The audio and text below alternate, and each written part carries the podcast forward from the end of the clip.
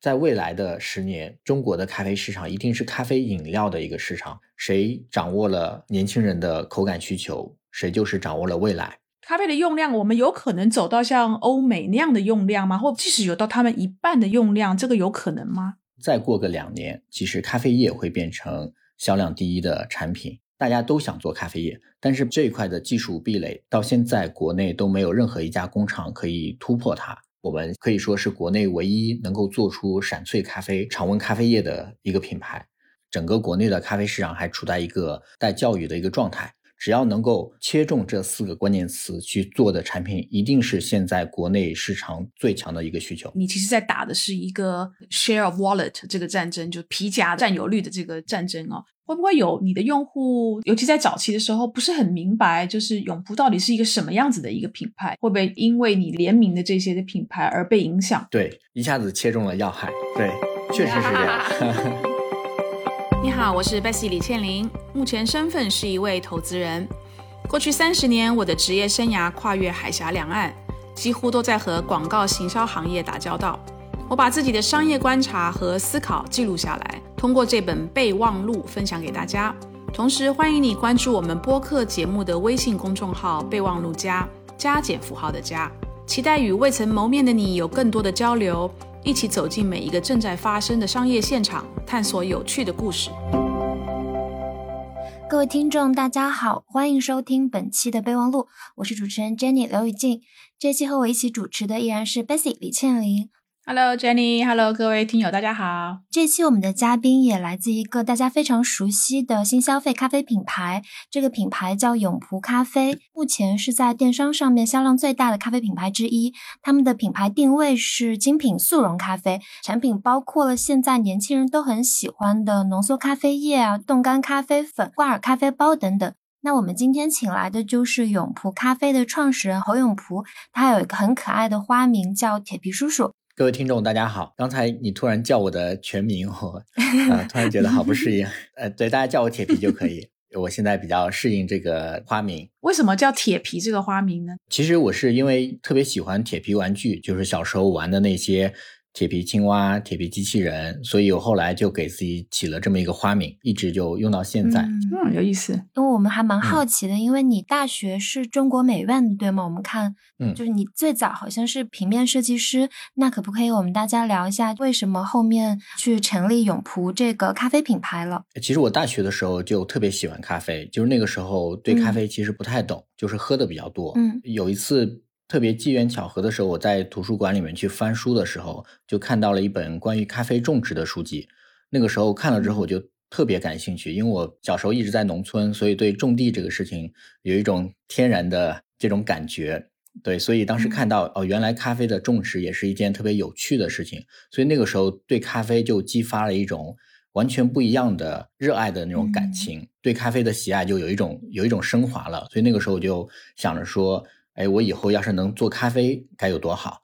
然后在大四的时候，刚好就是大家都在去考虑未来的职业规划。其实因为我一直想创业，所以那个时候本来想着说我毕业之后要去做一家设计公司。但是我想了一下，我觉得我去做咖啡可能是我更愿意一辈子去做的事情，所以那个时候我就决定说想进入一个咖啡的行业。从那个时候开始，我就决定要做咖啡这件事情了。我很好奇，因为二零一四年的时候，中国的包装咖啡消费市场应该更多的还是在做价位比较低的速溶咖啡粉。那你成立那个品牌的时候，当时的市场是什么样子？刚做永璞咖啡的时候，会不会有一些困难，或者说你觉得比较？难去做一些市场教育的地方。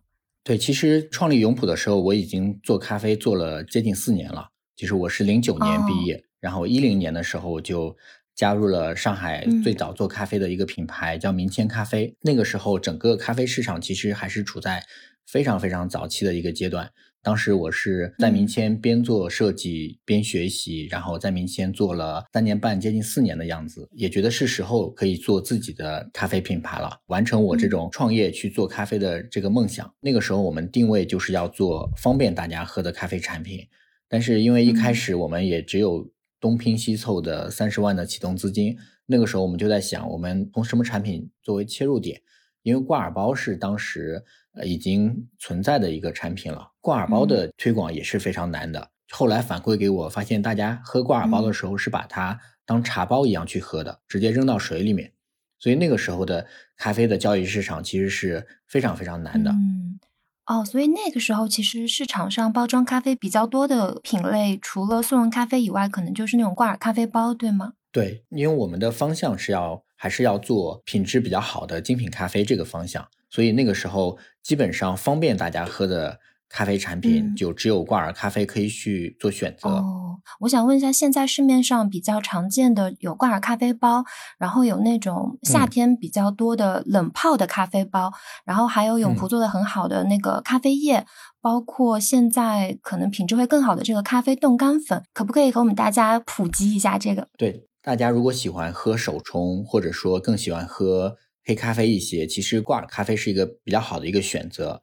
但是从我们做产品的角度来说，我们觉得挂耳咖啡相对来说还是比较小众一些。挂耳包它的优势在在于说它能够更好的去喝一杯好咖啡的风味，但它的缺点就是可能需要热水冲泡，然后冲泡出来就只能去喝黑咖啡，没办法加牛奶，对水温还有一定的要求啊。一般建议就是八十五度到九十五度之间。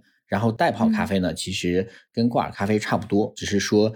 更懒的一种方法，但它的风味其实跟挂耳咖啡比起来还是稍微差一点点，因为它的萃取的方式不如挂耳直接接触粉那么好的萃取方式。咖啡液我们认为非是一个非常好的一个方向，它可以更快的溶解，不管是到水里还是到牛奶里还是到气泡水里，都可以快速的溶解，能够让大家更快的去喝一杯咖啡，而且咖啡液的风味保留也是非常好的。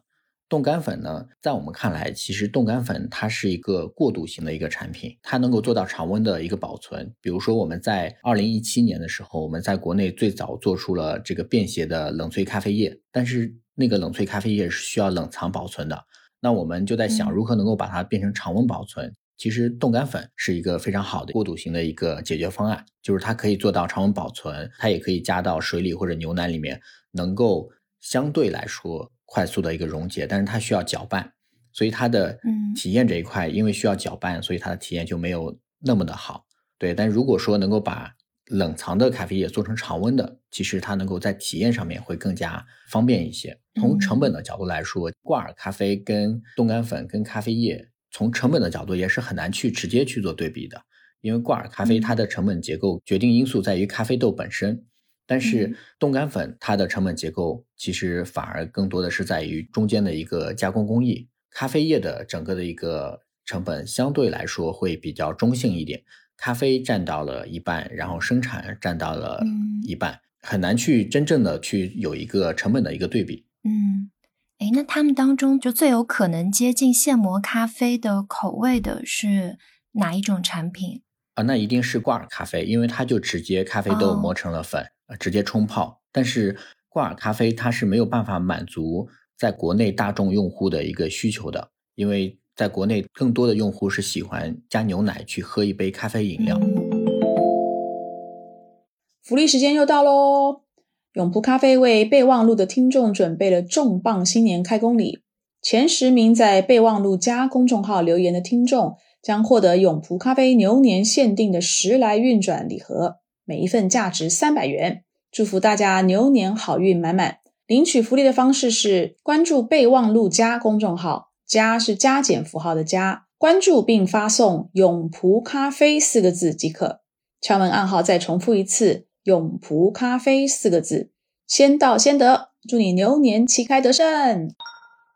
这几个品类里面，目前就市场份额最大的是哪一个品类呢？在你观察里面，销量最好，或者说是比较多消费者愿意去经常购买的？现在销量最好的其实是冻干粉啊，因为很多的品牌都在做，在挂耳、冻干和咖啡液里面，冻干粉是销量是最好的。我们预估再过个两年，其实咖啡液会变成销量第一的产品。嗯，冻干粉是先把咖啡液先萃取出来。然后把这个萃取出来的咖啡液，把它推到冻干设备里面去，把冻干设备然后抽真空，然后用电能瞬间把里面的温度降到零下五十度，这个时候咖啡液就冻成冰块了，然后再通过升华的原理，把固态的水变成气态的水给蒸发掉，所以这个时候留下来的就是可溶的固有物，就是冻干粉。所以冻干粉的它对于电的能耗是非常大的，而且它的时间需要二十四小时才能够把它冻干完成，所以冻干粉的整个一个能耗比较大，所以这也是为什么冻干粉的成本相对来说比较高的一个最核心的一个原因。但是咖啡液它其实是在冻干粉之前，就看似好像哎，咖啡液不是在冻干粉之前嘛？那为什么大家都会去做冻干粉？就是因为。其实大家都想做咖啡液，但是把咖啡液单独拎出来做成一个可以零售的常温保存的产品，是有极高的技术壁垒的。核心的原因就是会滋生细菌嘛，只要有水分，它就特别容易滋生细菌。冻干粉它已经去掉水分了，所以就容易保存。但是把液体单独拎出来，在不添加防腐剂的情况下，又要把它做到常温，又要好喝，这一块的技术壁垒到现在国内都没有任何一家工厂可以突破它。那我们也是找到了日本的一家七十年历史的家族工厂，然后去解决了这个问题，把这个常温的闪萃咖啡浓缩液给生产出来。嗯，我想请问一下哈，铁皮书就是类似像随身包的这样的一个细分的产业，而且看起来是蓬勃的生长。这个消费者的洞察是什么？嗯，其实我们随处能够喝到咖啡，在我看来，可能上海会稍微好一点，国内的其他城市其实跟上海比起来还是要有一些距离的。整个国内的市场其实对于咖啡的需求其实是四个核心的关键词。第一个是便宜，我们说的这个便宜，它不是说极致的便宜，一块钱两块钱，而是说的这个性价比。然后另外一个是方便。你比如说，我们看到前几年瑞幸出来的时候，它有一个打法是什么呢？就是他说我跟星巴克的供应链是一模一样子的，我的原料都是一样子的，甚至设备都是一样子的。他在说我跟星巴克的东西是一模一样的，但是我比星巴克便宜。我比星巴克方便，你只要在 App 上下单之后，我就可以半小时之内送到你手边。所以瑞幸也是打的便宜和方便这个概念。便利店的咖啡，它的价格比星巴克更便宜，它只要就是十到十五块钱这个价位区间。但它打的也是一种方便的概念，就是我们去便利店买东西的时候，随手买一杯咖啡。包括说现在在上海比较有名的像 Manner 也是这个概念，嗯，十到十五块钱在写字楼楼下。随手可以买一杯咖啡，所以便宜跟方便是一个核心的一个需求。然后另外就是健康，为什么会觉得雀巢的速溶三合一大家不愿意喝了？虽然它很便宜，它很方便，但它不健康。对，还有一点就是好喝。对，雀巢的三合一也没那么好喝，好喝的相对来说会比较主观。可以看到很多网红品牌可能存在个半年就消失了，为什么就消失了？因为它本身产品不够好，它不够好吃，不够好喝，所以好喝决定了复购。所以我们觉得，其实国内对整个咖啡市场的四个需求就是便宜、方便、健康、好喝，这是最核心的四个关键词。只要能够切中这四个关键词去做的产品，一定是现在国内市场最强的一个需求。这个健康的诉求指的是咖啡在这个提炼，就是即溶咖啡在提炼的这个过程当中。呃，这个健康其实我们可以简单的理解为它的配料表，它是不是零糖零脂？那我顺便再顺着这个问题问一下好了。嗯，我们提到了便利店咖啡，提到了瑞幸，像这些咖啡的话，现磨咖啡，他们基本上是满足了十到二十块钱之间的这个价格带。那我想知道，未来的话，假设外卖更加方便了，特别是一线市场，外卖很方便，然后你也可以很容易买到五块钱、十块钱的现磨咖啡，会不会其实对这个包装咖啡有一定的冲击？嗯。我们觉得反而是一件好事情。那一个是说，现在整个国内的咖啡市场还处在一个待教育的一个状态。现在所有的咖啡品牌，在我们看来都是在教育市场。其实我们一直在谈年轻用户有一个非常明显的一个需求，就是悦己，就是愉悦自己。所以就是大家特别喜欢说去找到一些符合自己口感需求的好吃的东西或者好喝的东西啊。你比如说我们去点一杯奶茶的时候，我们发现会有非常多的一个选项。是加牛奶还是加燕麦奶？是要多少糖等等？呃，也正是因为市场有这样的需求，他们才才会去做这样的事情。而我们可以看到的是，不管是楼下的咖啡馆也好，还是便利店的咖啡，大家为了保证出品的稳定性，都希望说我的这一杯咖啡永远都是这个味道。嗯，而我们做的这个产品，它就可以满足用户个性化口感的这个需求。你比如说，我们的用户经常在我们的社群里面去发，哎，今天我加了。牛奶，甚至我今天加了这个品牌的牛奶，明天我加了那个品牌的牛奶，我今天加了燕麦奶，我明天可能是加气泡水，特别是加气泡水这种喝法，在夏天的时候非常非常受欢迎。我们可以想象一下，嗯，我们外卖可以去叫一杯气泡的饮料吗？送到手边一定没有气泡了。那我们再去楼下咖啡馆里去喝一杯气泡咖啡的时候，就会发现价格特别贵。但是这个时候，我们买一瓶苏打水，买一个我们的咖啡的浓缩液，它只要加到一起，只要十块钱，它就可以喝到一杯冰爽的气泡咖啡饮。这种享受和体验是外卖和外面的咖啡馆里都很难去达到的。嗯，我想问一下那个铁皮叔叔，就是关于国人的咖啡饮用的习惯啊。我看了一些数据，二零幺九年吧。中国人均咖啡消费量呢，大概是七点二杯。那当然，因为我们的人口基数比较大哦。那但是这个已经比起二零幺三年的那时候只有三点二杯，这已经是翻了一倍以上的成长。可是呢，如果我们跟着全球其他国家来比，比如说我们跟美国好了，跟美国比，美国人均咖啡消费量呢是三百八十八杯。这是二零幺八年的数据哦，我们大概是七 杯，所以所以当然这个空间一定是很大的。但是你认为中国人其实一直都是一个就喝茶的这个文化，你觉得咖啡咖啡的用量，我们有可能走到像欧美那样的用量吗？或不要说走走到他们的用量，就是即使有到他们一半的用量，这个有可能吗？对，我觉得不需要等到他们一半的用量，能够达到十分之一，我们就觉得它其实是一个非常。可观的事情了，因为中国的人口基数在这放着，所以我们觉得我们一定会有那一天。而且现在很多公众号都在去告诉大家，喝黑咖啡是有利于身体健康的。而且现在我们也能够看到，越来越多的年轻人开始喝咖啡。所以我们现在做的咖啡市场的用户都是十八到二十四岁的新增用户。我们其实行业内有一种说法，就是谁掌握了。年轻人的口感需求，谁就是掌握了未来这一块的人群，其实未来会非常非常庞大。大家会发现，越来越可以消费起咖啡了。其实，在我毕业那会儿，想喝杯咖啡就是得三十多块钱。那个时候，收入才多少，房价才多少，大家觉得喝咖啡是一件有面子的事情。所以那个时候，能够喝得起咖啡的人是相对来说比较少的。但是现在，大家会觉得咖啡就是一杯普通的饮料。一定会有越来越多的人喝咖啡。嗯，其实刚 Bessy 说的一个报告，我想起这几年我每年看那个伊敏特他们发过来的中国咖啡市场报告，我都发现说中国消费者一直是偏好拿铁胜过美式的，就是黑咖啡在中国并没有那么受欢迎，但大家都喜欢喝拿铁。然后刚刚铁皮叔叔也聊到说。大家其实会更喜欢我在家里面自己做咖啡的时候是可以加牛奶的。为什么会有这样的一个消费习惯？就是在中国市场上面加奶的咖啡非常的受欢迎，而且它的份额很大。对，其实我们看茶就可以看出来了，是原叶茶卖的好还是奶茶卖的好？那一定是奶茶。对对，大家对乳制品是有一种天生的好感。对，所以。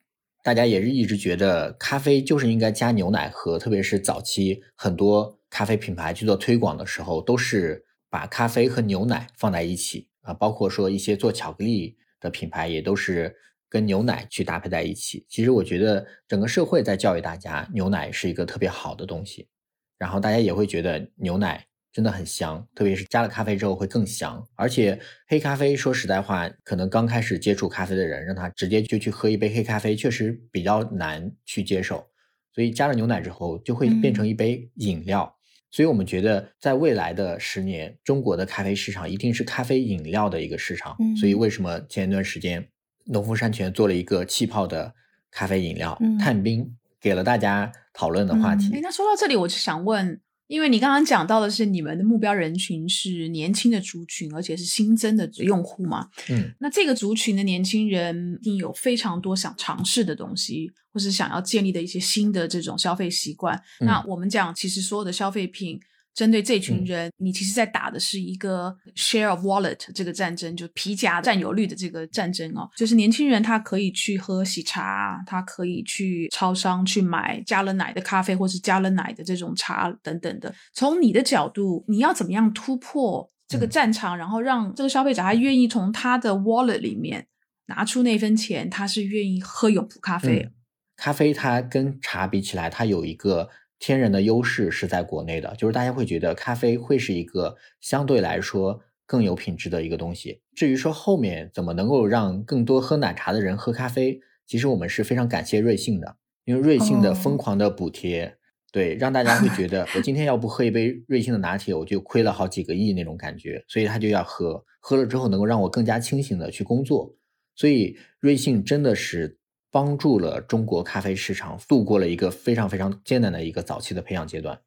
嗯，我刚想问的问题是，咖啡这个优势是不是和第三次咖啡浪潮里面星巴克他们一直在推的叫第三空间的这么一个概念其实是有关系的呢？就大家会觉得见面的时候喝咖啡是一件稍微正式一点的事情。呃，对。我觉得这是跟早期星巴克进入中国市场的教育其实是非常重要的。嗯，就是我大学毕业的时候，我来上海的时候，其实整个社会还在讨论，说我手里拿着一杯星巴克是一件很有面子的事情。当时在上海，当然现在大家没有这种感觉了。所以早期星巴克的教育是非常重要的。嗯。刚刚还有一个问题，就是刚刚已经提到说农夫山泉他们在做 RTD 咖啡了。我一直很好奇，一个是永璞现在没有在做 RTD 咖啡嘛？那之后你们有没有做 RTD 咖啡的打算？还有就是我一直很好奇，像去年一些大厂开始去做这个 RTD 咖啡，也就是罐装或者瓶装即饮咖啡，这个品类它的优势在哪里？为什么开始有一些大厂开始去入局即饮咖啡的品类了？我觉得大厂去做这个事情。纯粹是占个坑啊，或者说呃资源太多了，然后拿出来做去做即饮咖啡啊。对，因为我我对即饮咖啡不是特别的喜欢。以现在国内的这个用户，前面我们也提到了，其实大家会更多的是喜欢去喝一杯拿铁。但是我们去看即饮咖啡的拿铁也好，或者说它即饮咖啡上面叫摩卡也好，他们的配料表就非常的复杂，它要添加很多的东西。才能够让里面的乳粉，里面一定是添加乳粉，没办法去添加牛奶。里面的乳粉和咖啡能够达到一个比较好的一个平衡点，不让它产生化学反应，而且能够让它常温保存六到九个月的时间。所以其实它是一个不是那么健康的一个东西。这个东西它本来它就是一个违背着国内就我们前面提到那四个关键词需求的一个产品。本身也不便宜，要十几块钱一杯，甚至便宜一点也要九块九、八块八。我去便利店的时候，我为什么不买便利店的现磨咖啡呢？我为什么一定要去买一个配料表不那么干净的一杯已经调配好的，就是还没有添加真正牛奶的一杯拿铁呢？嗯，我看到这几年有一些精品咖啡品牌，他们最早是从咖啡店起家。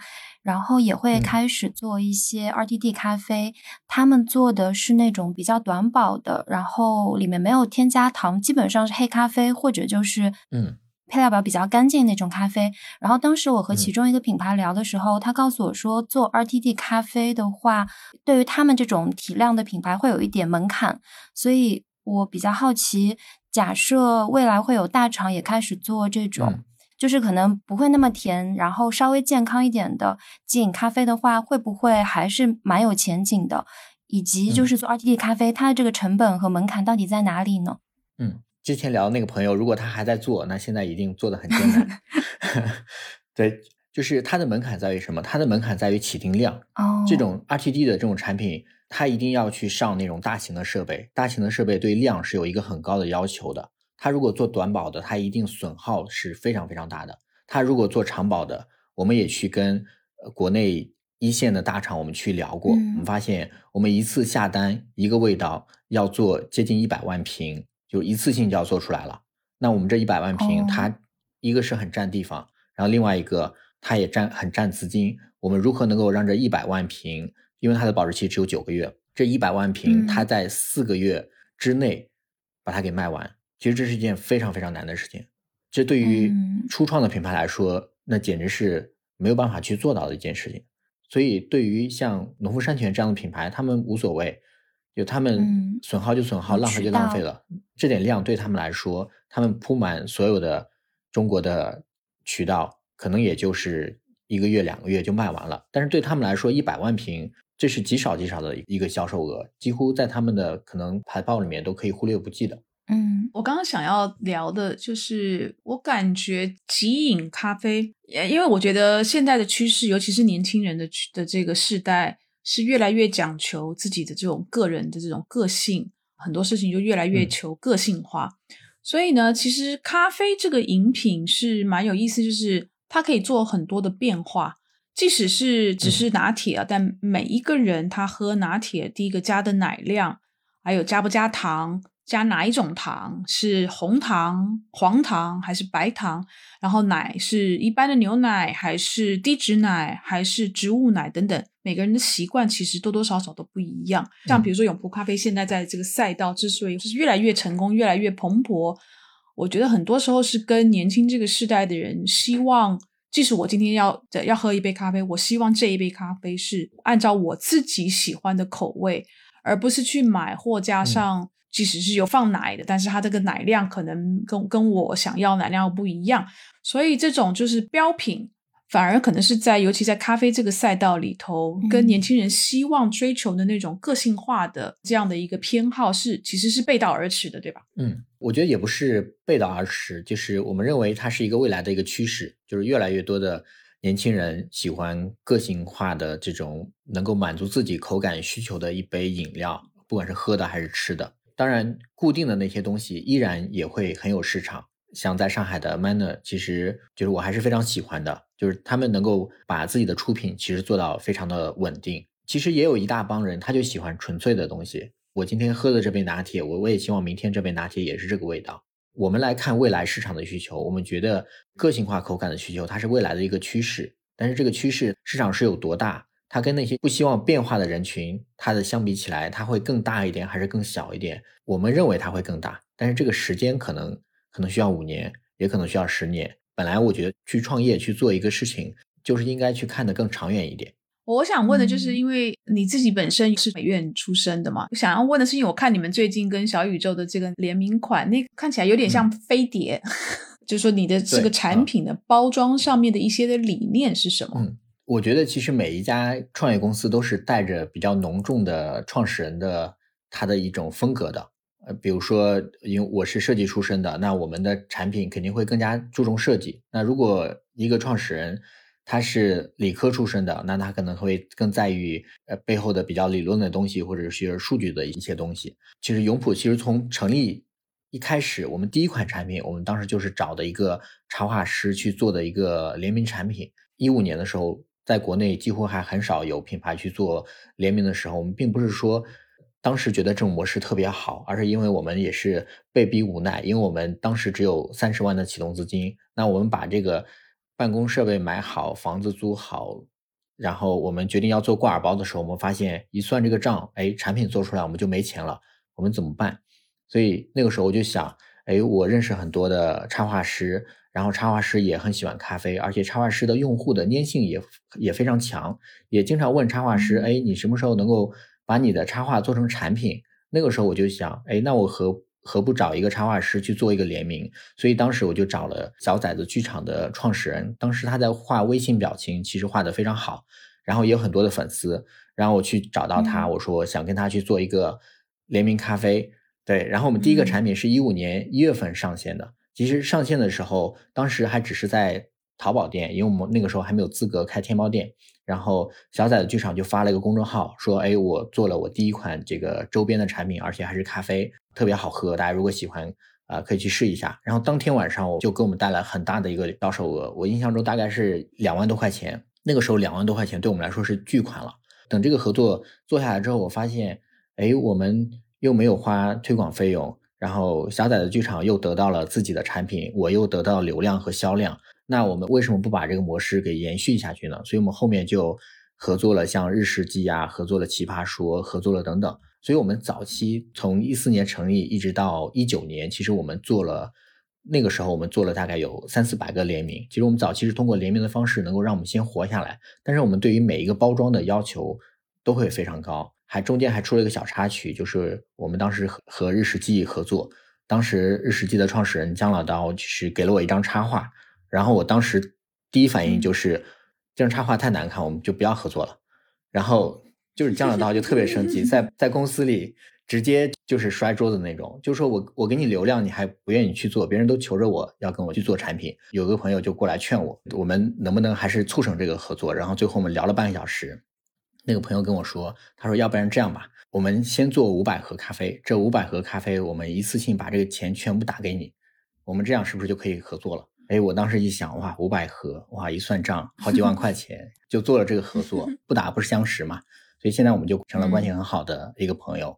也是我们从一五年一直到合作到现在，就是最深度的一个合作伙伴之一。嗯，就包括说我们当时要去做冻干的时候，因为我们去做冻干的时候，其实三顿半已经做出那个小杯子了。我们在想说，我们一定不能去做这个小杯子。我们一直在设计上有我们自己的坚持，我们一定不会去做一个跟随者。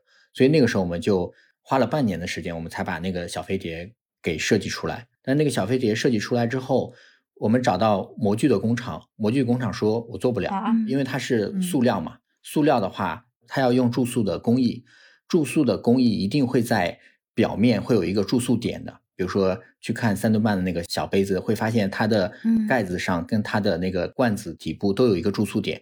但是我们那个飞碟它是一个非常圆滑的，我们想我们要在表面上上下都有一个注塑点，哇，那那要难受死了。所以我们当时就找了大概有。十家的注塑工厂，终于有一家说我可以做出来，但是这个很贵。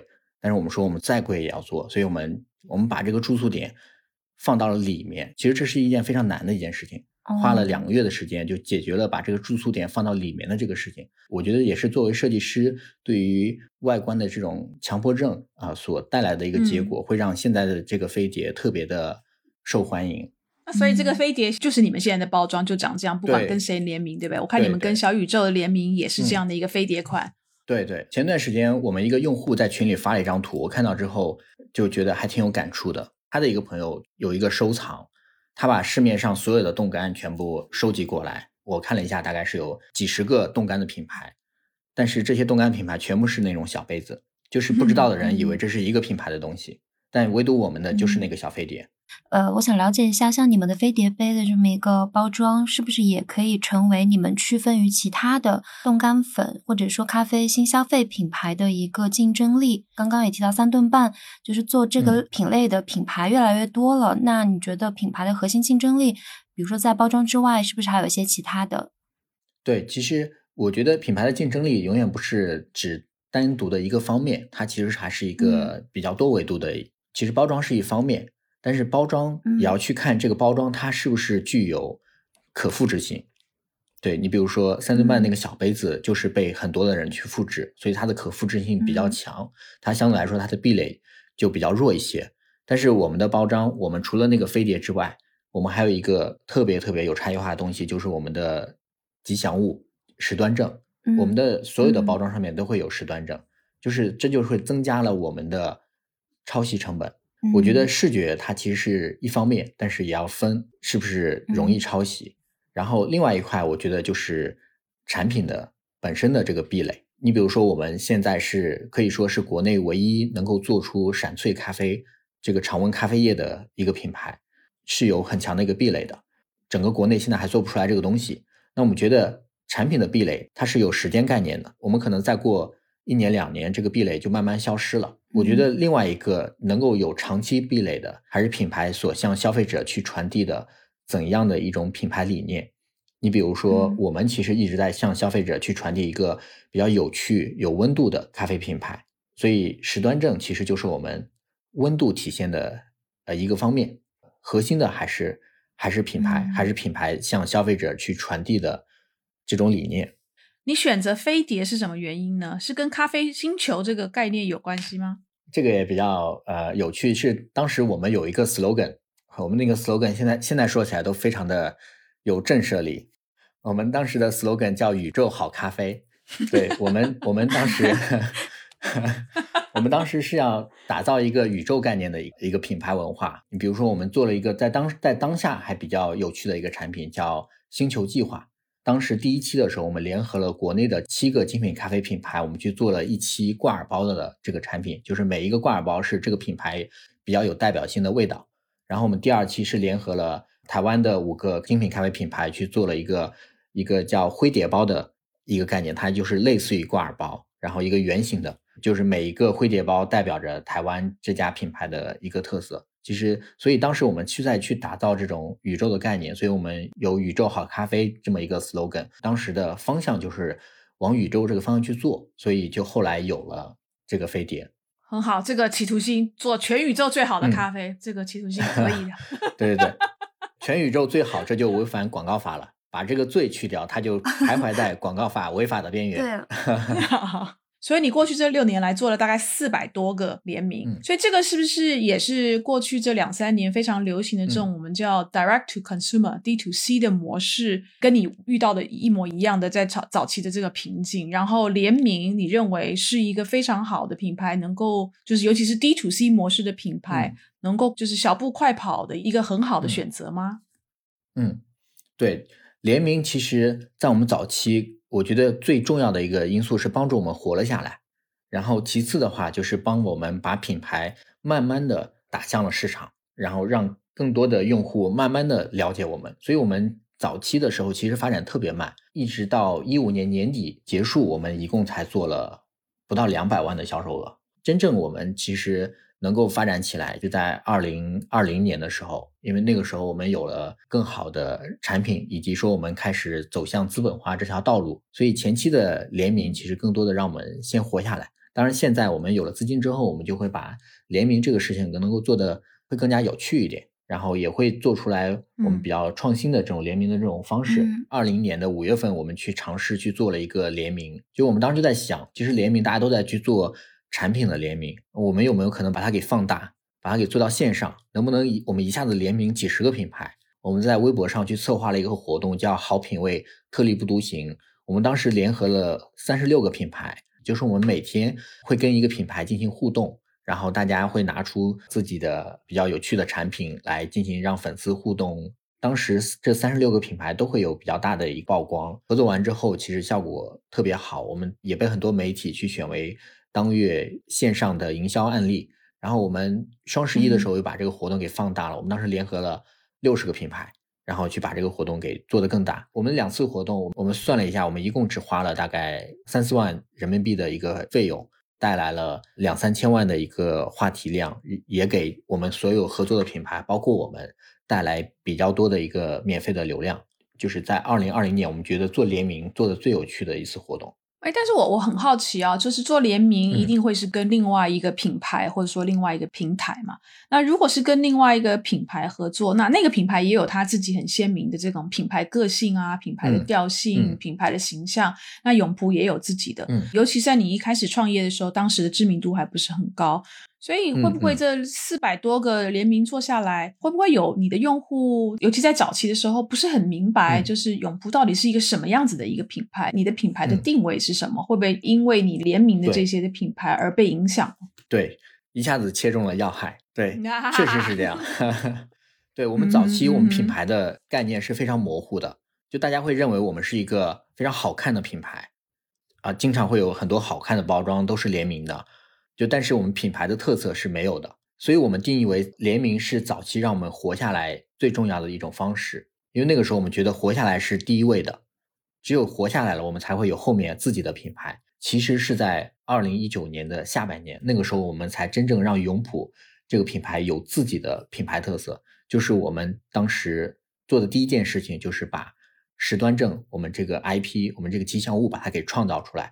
创造出来之后，我们所有的包装全部换成了时端正。那个时候，我们线上的销售，我们联名就把它的比重放到了百分之二十以内，百分之八十都是我们自己的产品。这个时候，我们的品牌特征就一下子起来了。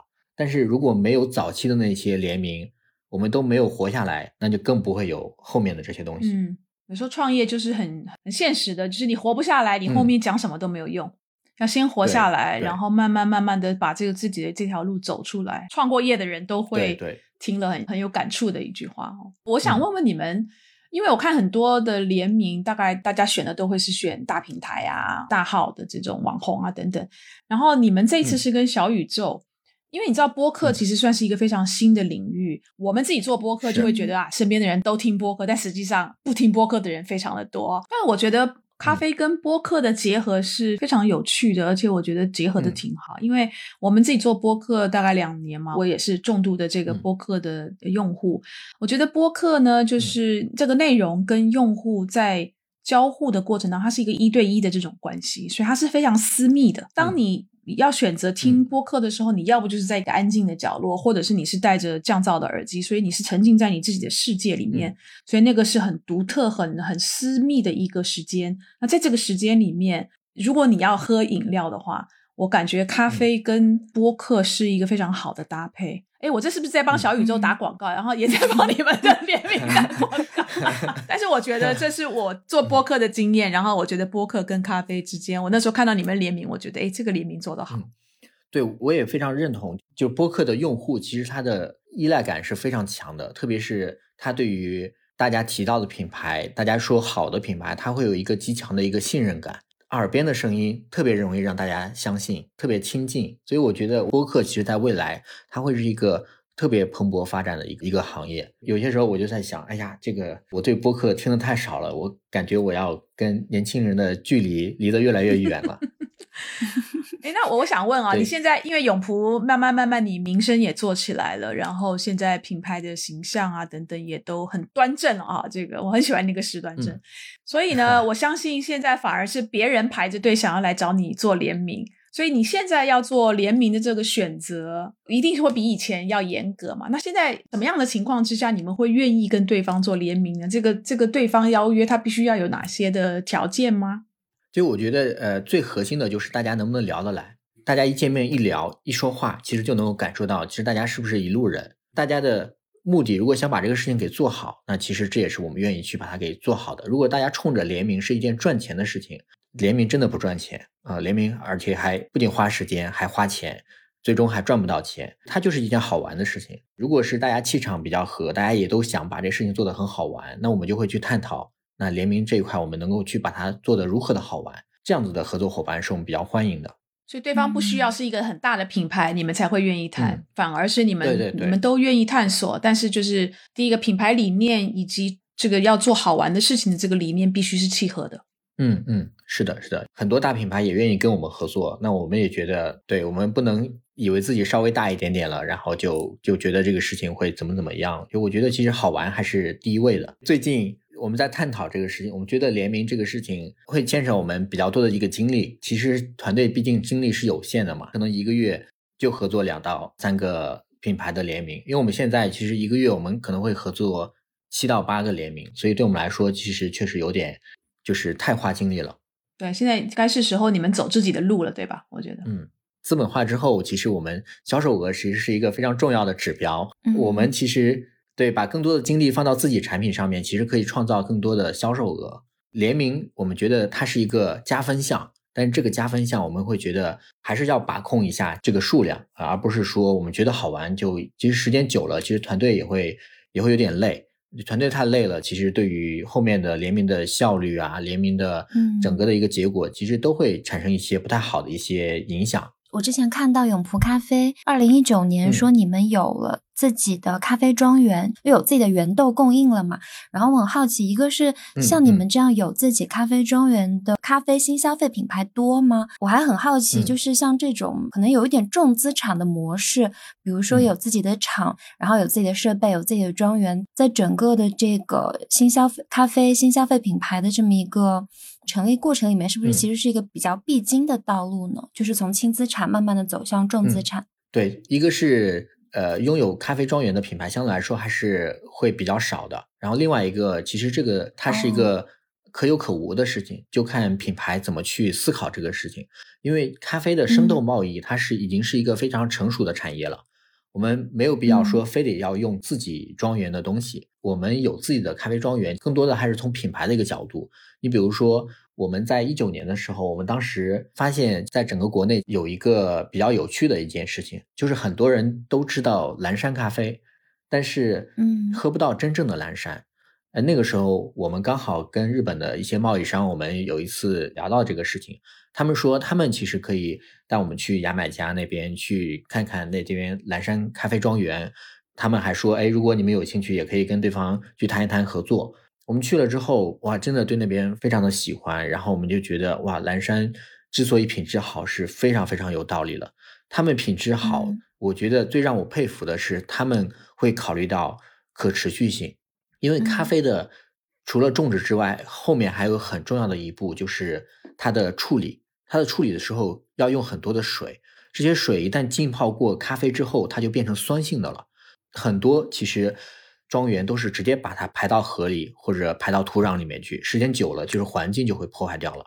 他们就会把那些所有用过的水全部回收，然后他们花了很大的价钱去做水的回收的处理，然后去把它处理完之后再次利用，或者说处理完之后再次排掉。然后他们整个庄园除了咖啡之外，他们还种了很多的植物，种了很多的蔬菜。他们特别在意可持续这个事情，这是让我最震惊的地方。让我最佩服的地方，因为我第一次听说咖啡庄园愿意花这么多的钱去做这样子的事情，所以那个时候，我们当时就跟对方去聊，在中国咖啡市场，我们如何去看待蓝山。